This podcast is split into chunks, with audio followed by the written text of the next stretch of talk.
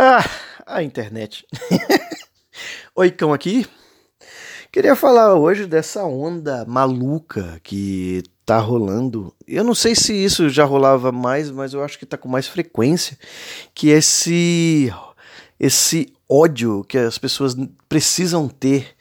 É, atualmente, recentemente teve um caso de um senhorzinho que fazia vídeos no YouTube. Eu nem sei se eu já falei isso aqui nesse podcast em algum momento, mas que ele fazia uns vídeos e uns vídeos assim, lá, aposentado não tinha o que fazer, né? O apelido dele é Papinho, tem até na internet ali.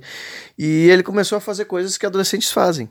Tá, até aí tudo bem, começou a fazer lá, fez as meleca lá de slime. E pegou uma relevância, tudo mais, por conta do né, do inusitado, da naturalidade, que, como as coisas aconteciam. E o que aconteceu? Viram ali um grande é, trampolim para fazer ódio político. Primeiro apareceu um Twitter lá dizendo que ele tinha algumas acusações e tal, alguns casos com polícia. Aí, depois de um tempo, essa mesma pessoa disse que não era nada disso, que era porque ele tinha votado no Bolsonaro, e Bolsonaro, quem vota no Bolsonaro tem que se dar muito mal. E a internet ficou louca, xingando, não sei o que mais, aquele negócio todo que a gente já conhece. E logo em seguida, viu o caso, com as pessoas que foram mais atentas perceberam que aquela conta de Twitter, na verdade, tinha sido uma conta forjada que assim, a, a conta era nova e tinha sido montada para ser parecido com uma feminista radical e que tudo aquilo podia ser um, uma, uma coisa plantada, uma, um, uma situação que queriam colocar contra outras pessoas. Tá entendendo o que eu tô, tô, tô, colocando aqui? E não dá para afirmar que é de um lado do outro, porque é, tanta prática de. essa prática suja é usada pelos dois lados, né?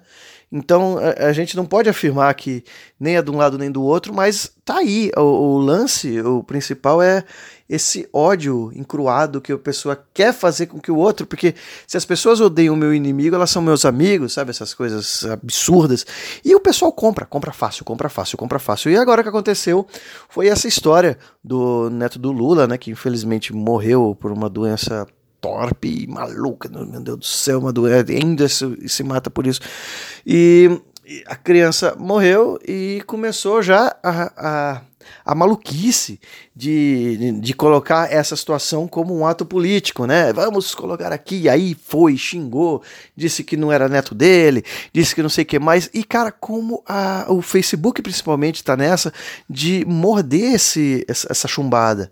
O pessoal xinga, o pessoal parece que precisa de um. De um de um, de um inimigo em comum para se unir a outras pessoas, porque, cara, tá absurdo, tá absurdo.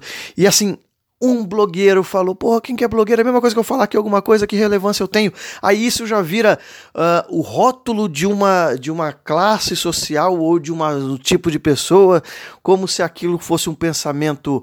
É, daquela da, da, específico daquela daquela turma daquela daquela pessoal que tem aquela ideologia. E não é por aí cara.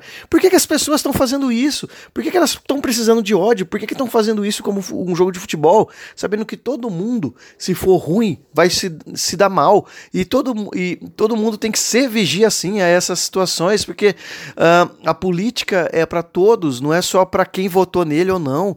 E cara e o que deixa mais impressionado e o que me deixa mais assim intrigado, e isso só aconteceu depois de um post, de um post que eu fiz no Facebook, é por que, que isso está me incomodando tanto?